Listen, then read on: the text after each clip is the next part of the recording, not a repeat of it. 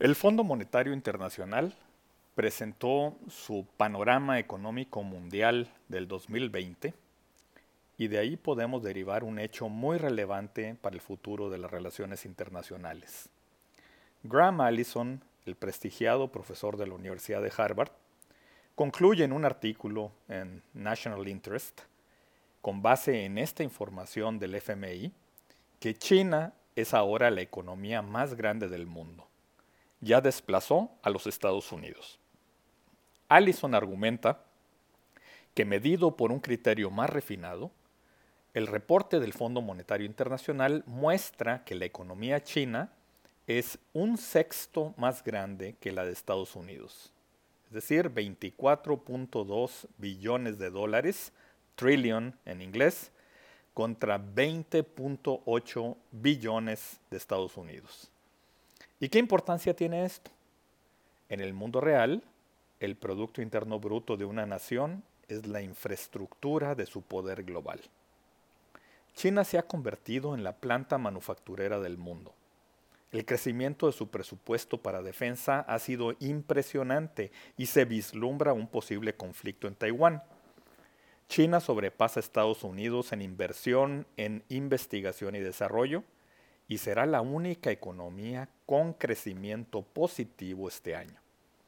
Es un jugador geopolítico de mucho peso en el escenario mundial y el principal adversario de los Estados Unidos. La guerra comercial entre China y Estados Unidos y el COVID-19 hacen que la región de América del Norte sea estratégica. Estados Unidos no está solo. México es su aliado. Somos socios comerciales en el tratado entre México, Estados Unidos y Canadá, el TEMEC, y ocuparemos un lugar en el Consejo de Seguridad de la ONU. Lo que sigue es proponer una reunión antes de que termine el año con el presidente electo de los Estados Unidos para diseñar el espíritu de Delaware y acordar la estrategia de la nueva relación bilateral.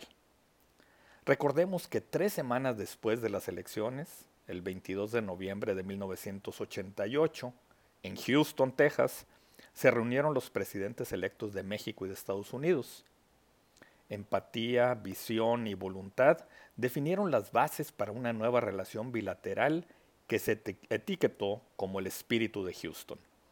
Ahí se dieron a la tarea de idear un nuevo mecanismo que permitiera avanzar en las coincidencias y evitar que un tema fuera narcotráfico, petróleo, migración, contaminara el resto de la agenda bilateral.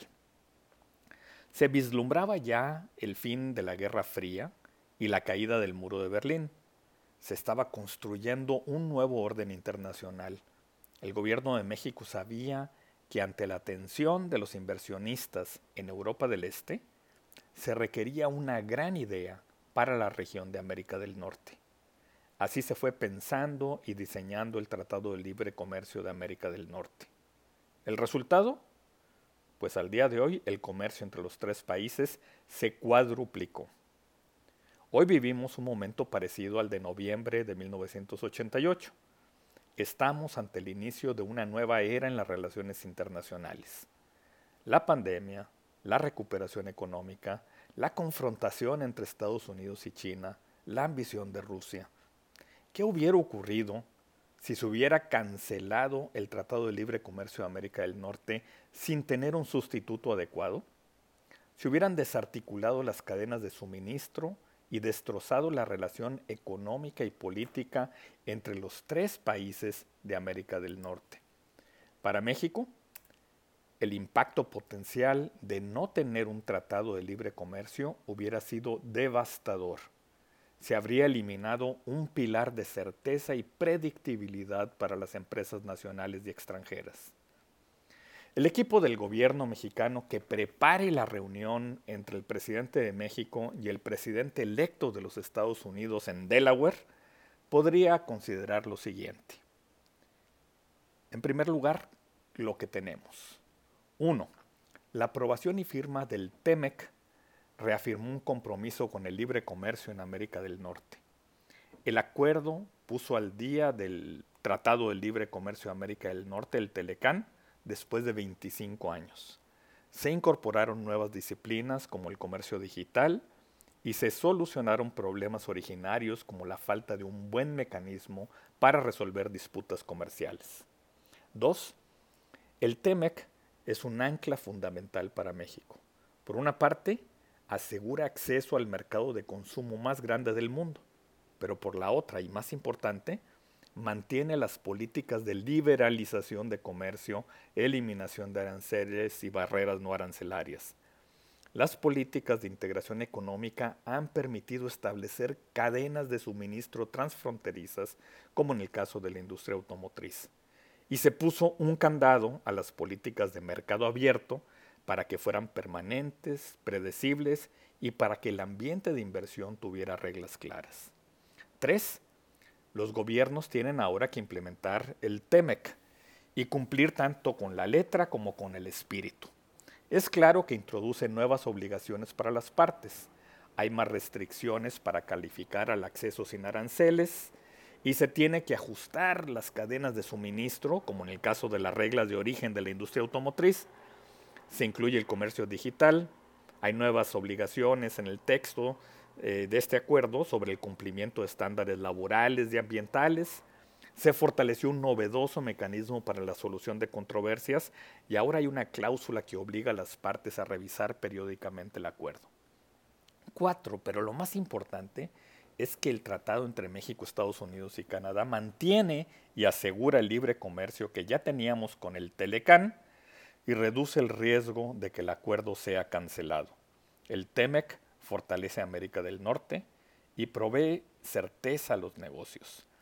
Pasamos de la declaración de Trump en noviembre de 2016 de que el Telecan era el peor acuerdo jamás firmado por los Estados Unidos a la declaración del mismo Trump en octubre de 2018 de que el TEMEC sería el mejor acuerdo comercial moderno, actualizado, equilibrado en la historia de Estados Unidos.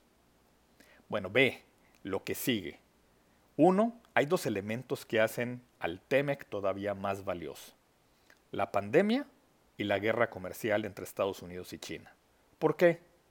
Bueno, pues las compañías globales están buscando disminuir el riesgo y mover la producción más cerca de los consumidores. La geografía es fundamental y las empresas que tienen alta exposición a China fueron muy afectadas con los altos aranceles que les impuso el gobierno de Trump y están tratando de reducir el riesgo chino. Dos, el TEMEC, la proximidad geográfica y la naturaleza complementaria de las tres economías hacen de América del Norte una opción atractiva para las empresas globales. México ya está ganando espacio por la guerra comercial entre Estados Unidos y China y puede atraer más inversiones. Si vemos las cifras que comparan el comercio entre 2018 y 2019, hay una reducción neta de exportaciones chinas a Estados Unidos. Y después de Vietnam, México ha sido el país que más se ha beneficiado de esto. Y si vemos los sectores, se aprecia la reducción china de las importaciones de maquinaria eléctrica y equipo, instrumentos médicos, ópticos y de medición, accesorios mecánicos, vehículos, vidrio, y en todos estos sectores las exportaciones de México a Estados Unidos han crecido. 3. Los retos de implementación serán enormes, sin duda.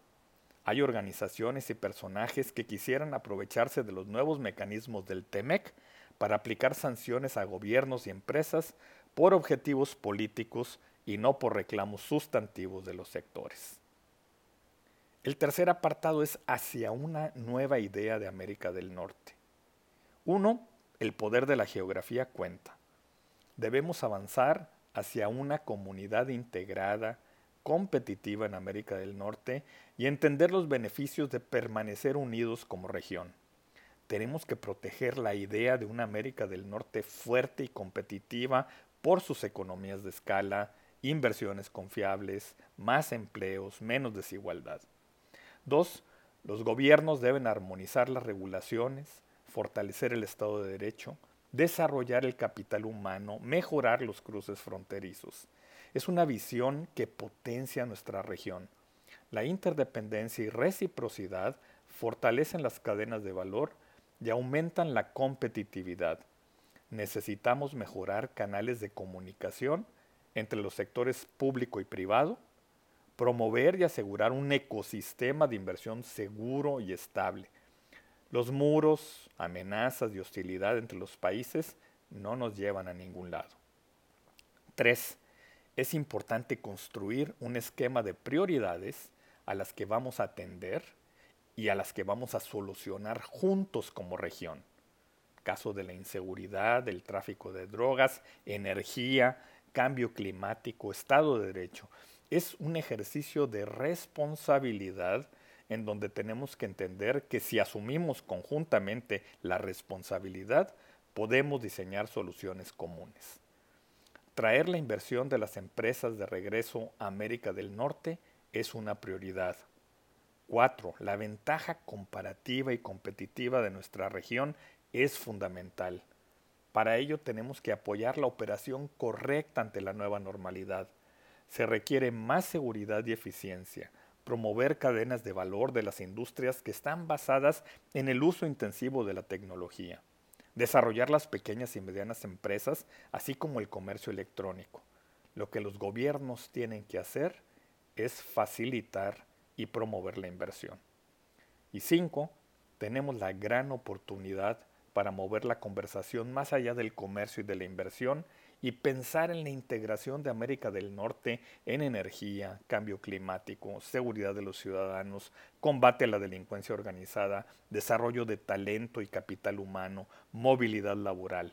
Debemos revisar nuestras estrategias ante la pandemia y los mecanismos de defensa ante otras crisis potenciales.